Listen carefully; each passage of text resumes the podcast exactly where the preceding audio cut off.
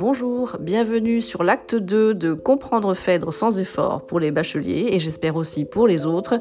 Je vous ai fait une toute petite introduction afin de revenir sur la petite erreur que j'ai faite en disant que Arissi arrivait à l'acte 1. Non, vous êtes bien sur l'acte 2, donc j'espère que avec plaisir vous replongerez dans ces folles aventures et que vous serez devenu depuis le temps un féru de Racine et de la littérature française. Je vous souhaite un bon voyage et vous fais l'acte 3 très très vite, c'est promis, je me dépêche au milieu de toutes mes occupations.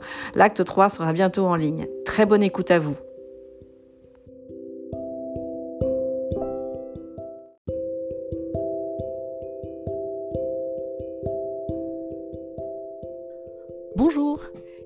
Bienvenue dans la suite de l'explication de Phèdre, donc l'acte 2 aujourd'hui dans les règles de l'art. Déjà, je voudrais remercier tous ceux qui m'ont fait un super retour sur ce premier épisode avec euh, l'acte 1 et qui se sont du coup intéressés à notre pièce Phèdre, donc qui nous concerne pour aujourd'hui. Nous voilà donc dans l'acte 2 où tout va se passer, tout se précipite, l'acte 1 n'étant qu'un acte de présentation où euh, bah, j'espère que tu as appris euh, le nom des personnages, à quoi tenait un petit peu la situation et qu'effectivement, après tout, euh, heureusement, Racine nous facilite la tâche. Il n'y a qu'une histoire à suivre, c'est celle de l'amour fou de Phèdre pour son beau-fils. Nous voilà donc. Acte 2, comme on dit, on joue la grande scène de acte 2, prépare-toi, va y avoir de l'action. Il faut savoir que, puisque tu es pressé, et puisque c'est vrai que j'ai fait quand même ce podcast pour les euh, bacheliers qui passent bientôt l'oral, il faut savoir que dans cet acte 2, pour te faciliter la tâche, la scène principale, c'est la scène 5. Donc euh, si tu es un petit peu, comment dire, flemmard ou pressé par les euh, révisions, tu peux essentiellement lire la scène 5 de cet acte 2, puisque c'est la scène où Phèdre rencontre Hippolyte. Mais bon, comme je vais quand même te faciliter un petit peu la tâche et euh, au cas où on te pose des questions, te raconter un petit peu ce qui se passe avant, figure-toi que dans la scène d'avant, on voit apparaître la très très très jolie Arissi.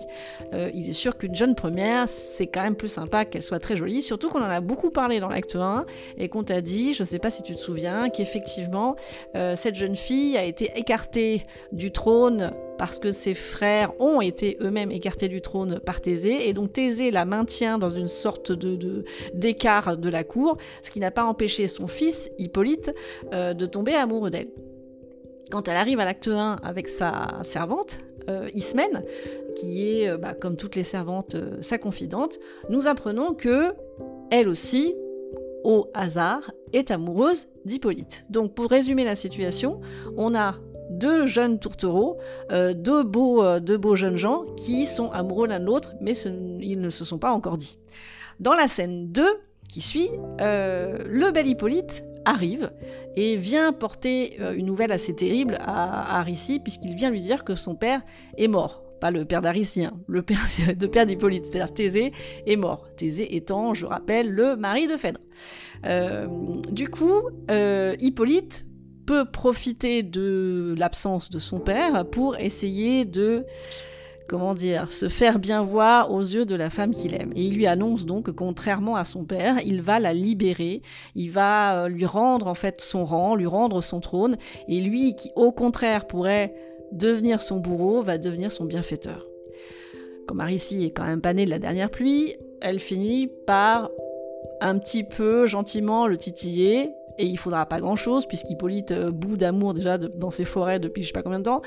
Euh, elle, va le titiller pour le pousser à avouer qu'il l'aime. Et c'est ce qui se passe dans cette scène 2 de l'acte 2. Hippolyte fait deux énormes pavés pour déclarer sa flamme à Arissi. Alors ce qui est marrant, c'est le côté un petit peu maladroit de ce garçon qui n'est jamais tombé amoureux d'une femme et qui du coup ne sait pas trop comment s'y prendre. Lui-même le dit, la déclaration est assez marrante puisqu'il parle en plus de ses occupations de ses occupations masculines, c'est-à-dire qu'il lui dit ben je suis tellement tombé amoureux de vous que du coup ça m'a fait rater euh, mes entraînements de char. Alors, faut savoir qu'à l'époque, le char, ça devait être un petit peu à peu près comme le foot pour les garçons aujourd'hui. Euh, toujours est-il que après deux énormes pavés, euh, eh bien voilà, il lui a tout avoué. Arissi, quant à elle, euh, ne se déclare pas tout de suite. Il se trouve que péripétie toujours euh, dans, dans, dans, Racine, puisqu'il aime bien, comme je vous l'ai dit, nous envoyer un personnage pour nous dire que l'action se précipite. Théramène revient euh, et dit que Phèdre va bientôt arriver. Bon, on sait qu'Hippolyte, à chaque fois qu'il entend le mot Phèdre, il a envie de s'en aller, c'est un petit peu son truc, il a envie de, il a envie de partir. mais là, vu que son père est mort, il faut quand même qu'il la rencontre et qu'il sache un petit peu ce qu'elle a envie de faire euh, politiquement avec le, fils de Phèdre qui peut être aussi un concurrent au trône, Arissi étant aussi une concurrente au trône et lui-même Hippolyte étant, sur les rangs, il veut, il veut bien rencontrer Phèdre pour savoir un peu ce qu'il en est. Sauf que après toute cette déclaration, il se dit mince quand même, euh, je me suis déclaré à la fille, elle a même pas l'air de me dire si elle est euh, ok pour un rencard, et en fait, il finit directement euh, par lui poser la question. Alors, ce qui est marrant euh, dans, cette, euh, dans cette scène entre Arissi et, Hippolyte, et je crois qu'on a avancé hein, par rapport à la scène 1, on doit être à la scène, à la scène 3, euh, une fois que Théramène est revenu annoncer à Hippolyte que Phèdre arrive, Hippolyte donc pose la question directement à Arissi pour savoir si effectivement la fille est ok ou pas. Et euh, contrairement à lui qui a mis, euh, je sais pas, trois pages et demie pour lui raconter un petit peu ses sentiments, Arissi, elle va faire un truc très simple. Elle lui dit de, partir et elle lui dit en, en cinq vers ce qu'il a dit en cinq pages. Partez, prince, et suivez vos généreux desseins. Rendez de mon pouvoir Athènes tributaire, j'accepte tous les dons que vous me voulez faire. En gros, je te traduis, ça veut dire bah écoutez, euh, allez-y, euh, on se dépêche de dépêchez-vous de partir, allez retrouver Phèdre. Euh, et, suivant notre plan, je suis je suis ravie que vous me laissiez le trône. Vous pensez bien la fille, on pourrait penser qu'elle est intéressée, mais non. En deux vers, elle va lui dire mais cet empire enfin si grand, si glorieux, n'est pas de vos présents le plus cher à mes yeux. Et en gros, elle lui dit, vous pouvez me donner votre palais, vous pouvez me donner le trône, je m'en fiche, vous venez de donner votre cœur. Oui, bon, c'est un petit peu, euh, ok, c'est un petit peu, c'est un petit peu cucu. Euh, elle lui dit, vous venez de me donner votre cœur et c'est ça que je chéris le plus. Donc Hippolyte, content, se dit, ouais, super, ça y est, je l'ai mis dans ma poche, je peux donc affronter Phèdre, même si cela, même si cela me déplaît. Aricide donc s'en va euh, et Là, la grande scène 5 arrive, donc c'est là qu'il va falloir être super attentif. C'est vraiment la scène sur laquelle on, va sûrement euh, te demander de décortiquer un petit peu tout ça. Donc si tu veux comprendre la situation, il faut que tu imagines que dans une, même pièce, donc tu as ce garçon qui n'aime pas sa belle-mère, en face de cette femme qui est mais au bout de sa vie, tellement euh, elle est amoureuse de lui, elle est rongée par la culpabilité et par le désir. Et contrairement à ce qu'on a vu de Phèdre jusqu'ici, on découvre une Phèdre on découvre une Phèdre brûlante, donc elle, elle, défaille presque de le voir. Euh, elle est accompagnée d'Eunon, parce que décidément, sa petite bonne, elle peut pas s'en passer, sinon elle va s'écrouler. Eunon essaye de la convaincre, essaye de la soutenir, il lui dit surtout euh, ne, perdez pas trop la boule dès le début, essayez de penser à votre fils, l'intérêt c'est votre fils. Donc euh, Phèdre y va. On sait pas trop si elle écoute vraiment Eunon, est-ce qu'elle arrive vraiment à se mettre les idées en place? Moi honnêtement, euh, vu comment elle est amoureuse, euh, j'ai pas l'impression. Et elle commence par une sorte de préambule un petit peu poli euh, sur quelques, sur quelques, mm, sur quelques petits pavés où elle lui dit, bah voilà, je, je veux m'excuser, je me suis pas très bien comportée avec vous depuis le début, donc je pourrais comprendre que vous n'aimez pas mon fils, etc., etc. Hippolyte, de son côté, idem, répond un petit peu poliment en disant, mais je comprends tout à fait, les belles-mères, c'est pas censé aimer, euh, aimer leur beau-fils. Et donc voilà, ça se, ça se passe un petit peu euh, comme ça, tranquillement. En voulant la rassurer, Hippolyte, qui jusque-là ne se doute de rien, euh, lui dit Mais bon, peut-être qu'il c'est pas lieu de s'affoler parce que, effectivement, mon père n'est pas encore mort. Et là, Phèdre, il y a un truc qui, qui, qui, qui, la pousse trop loin elle réagit de façon assez, euh, assez froide, assez dure tout d'un coup en lui disant euh, Mais oui, mais euh, c'est pas possible, on ne voit point deux fois le rivage des morts, Seigneur. Puisque Thésée a vu les sombres bords, en vain vous espérez qu'un dieu vous le renvoie. Et l'avare Achéron ne lâche point sa proie. Et là, elle lui dit Bon, bah, n'espère pas, mon vieux, ton père, il est mort. C'est pas hyper gentil, mais bon, elle lui dit comme ça. Et après, elle divague. Là, ça commence, à, ça commence à partir complètement. Elle enchaîne. Que dis-je? Il n'est point mort puisqu'il respire en vous. En gros, ça veut dire, euh, bah, peu importe qu'il soit là ou pas, c'est pas grave, je le vois. Euh, c'est comme s'il était vivant puisque vous lui ressemblez. Toujours devant mes yeux, je crois voir mon époux, je le vois, je lui parle et mon cœur. Trois petits points. Alors, Petit hommage à mes, euh, à mes élèves qui veulent toujours jouer les trois petits points. Les trois petits points, en fait, ça nous indique que le personnage s'interrompt. C'est-à-dire qu'elle est en train de, de, tomber folle amoureuse de lui, là, en direct, et de s'imaginer qu'elle peut lui déclarer sa flamme, et tout d'un coup, elle se reprend. Je m'égare, Seigneur, ma folle ardeur, malgré moi, se déclare. Moi, le Seigneur, j'aime bien dire que c'est un mon Dieu plutôt qu'un Seigneur, Et comme ça, ça permet de jouer cette phrase-là en pensant que Phèdre, tout d'un coup, se parle à elle-même et se dit Oh là là, mais ça va pas du tout, je suis en train de, je suis en train de déclarer mon amour, il faut que je m'arrête.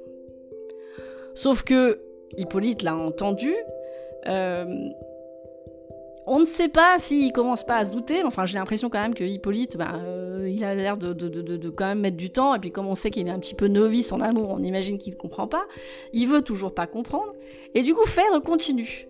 Elle continue sur cette comparaison. Effectivement, c'est une sorte de subterfuge, c'est-à-dire qu'elle va se servir du fait qu'elle est censée aimer son mari pour dire tout ce qu'elle pense de d'Hippolyte. Donc elle continue. Oui, prince, je languis, je brûle pour Thésée.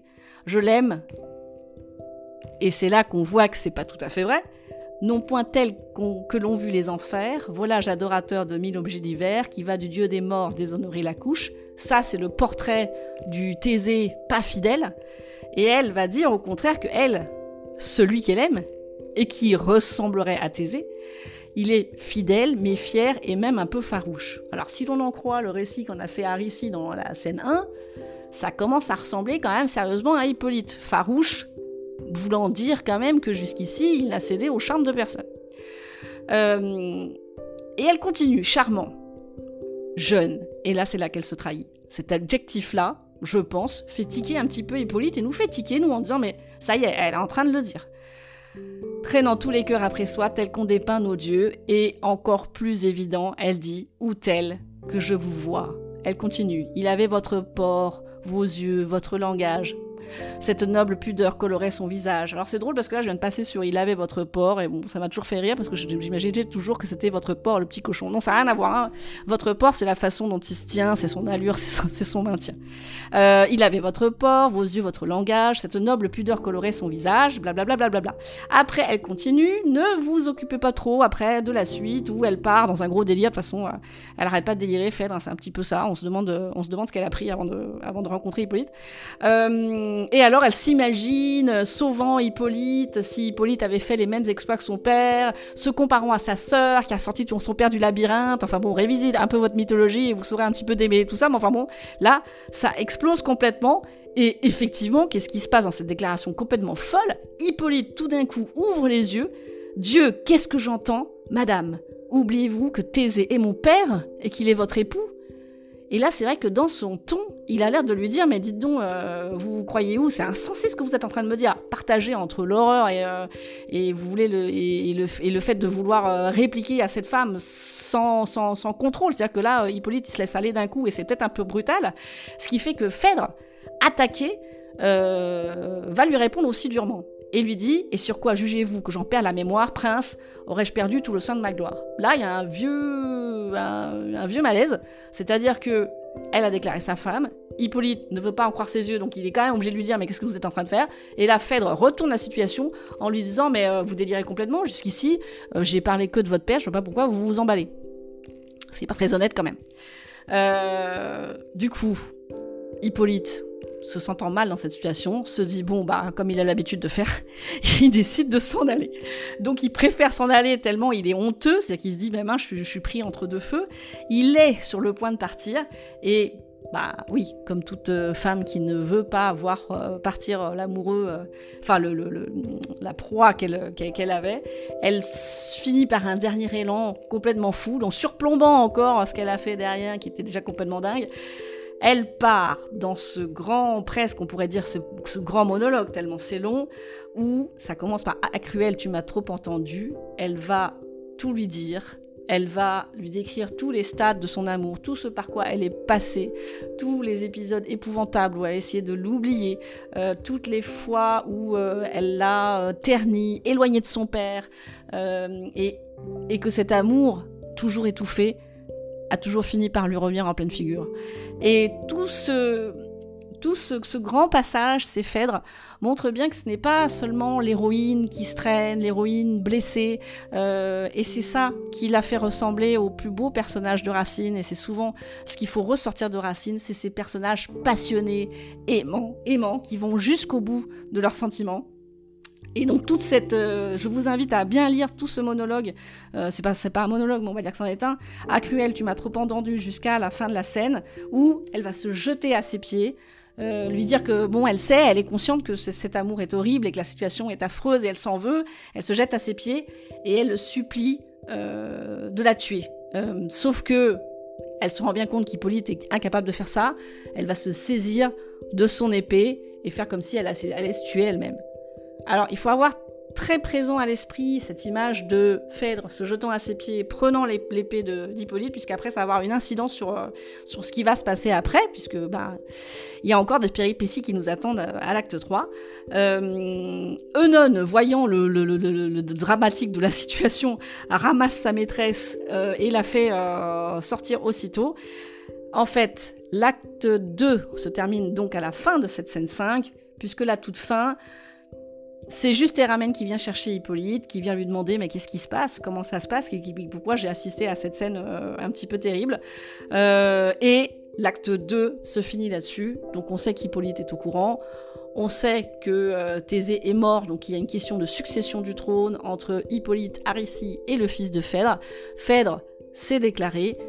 Maintenant, on est en plein suspense puisque l'action est à son apogée. Que va-t-il se passer dans l'acte 3 Eh ben, vous le saurez dans le prochain podcast. Je ferai un effort pour vous le faire le plus vite possible parce que, euh, bah voilà, il y, a eu beaucoup de projets et, malgré tout, c'est quand même vos retours positifs qui m'ont donné envie de faire la suite euh, le plus rapidement possible, euh, du mieux que j'ai pu. Je vais essayer de vous faire l'acte 3 rapidement. En tout cas, n'hésitez pas, encouragez-moi, mettez-moi un petit mot, faites une demande, je ne sais pas par où, sur le, sur le Apple Podcast, en m'envoyant un mail ou sur, sur Instagram. N'hésitez pas à me faire un petit retour pour que je vous livre donc la suite de Acte 3, très prochainement dans les règles de l'art. Merci de m'avoir écouté. À très bientôt.